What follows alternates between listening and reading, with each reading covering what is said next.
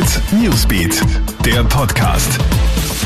Hi, ich bin's, Chiara Jirovetz und das sind unsere Top-Themen am Freitagabend.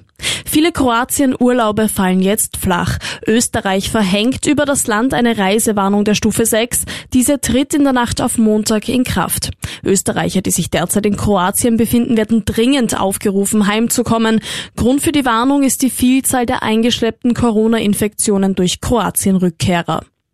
Nun zu den aktuellen Zahlen in Österreich. 282 Neuinfektionen innerhalb von nur 24 Stunden. Der drastische Anstieg der Corona-Zahlen in Österreich ist besorgniserregend und der höchste Zuwachs seit über vier Monaten.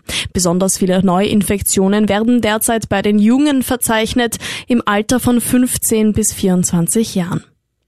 Update zum Fall Kübelböck. Der DSDS-Star Daniel Kübelböck soll ja im September 2018 von einem Kreuzfahrtschiff gesprungen sein und gilt seither als vermisst.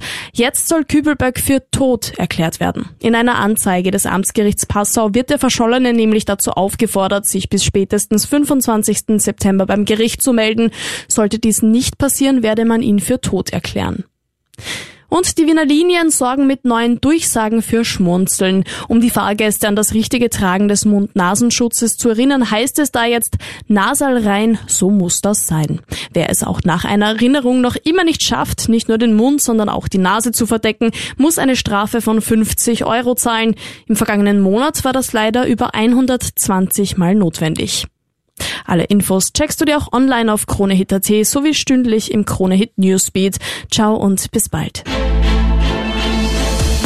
KroneHit Newsbeat, der Podcast.